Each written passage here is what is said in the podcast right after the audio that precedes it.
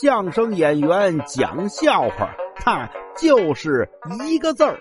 你说说，逗你玩儿。前些日子呀，网上讨论这么一问题，说是这个男生女生啊一块同居了，谁更吃亏？哎呦喂！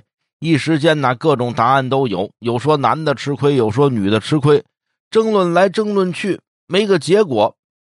后来呢，跟几个哥们吃饭，聊到这个话题了，还得说我们这哥们高级啊，人家这个思维呀，咱追不上。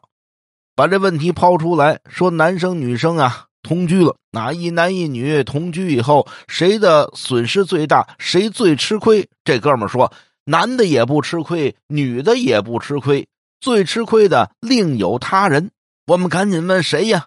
他说最吃亏的呀，就是租房的，本来能租两套房，这回俩人同居，哎，少收一份房租啊！啊，对。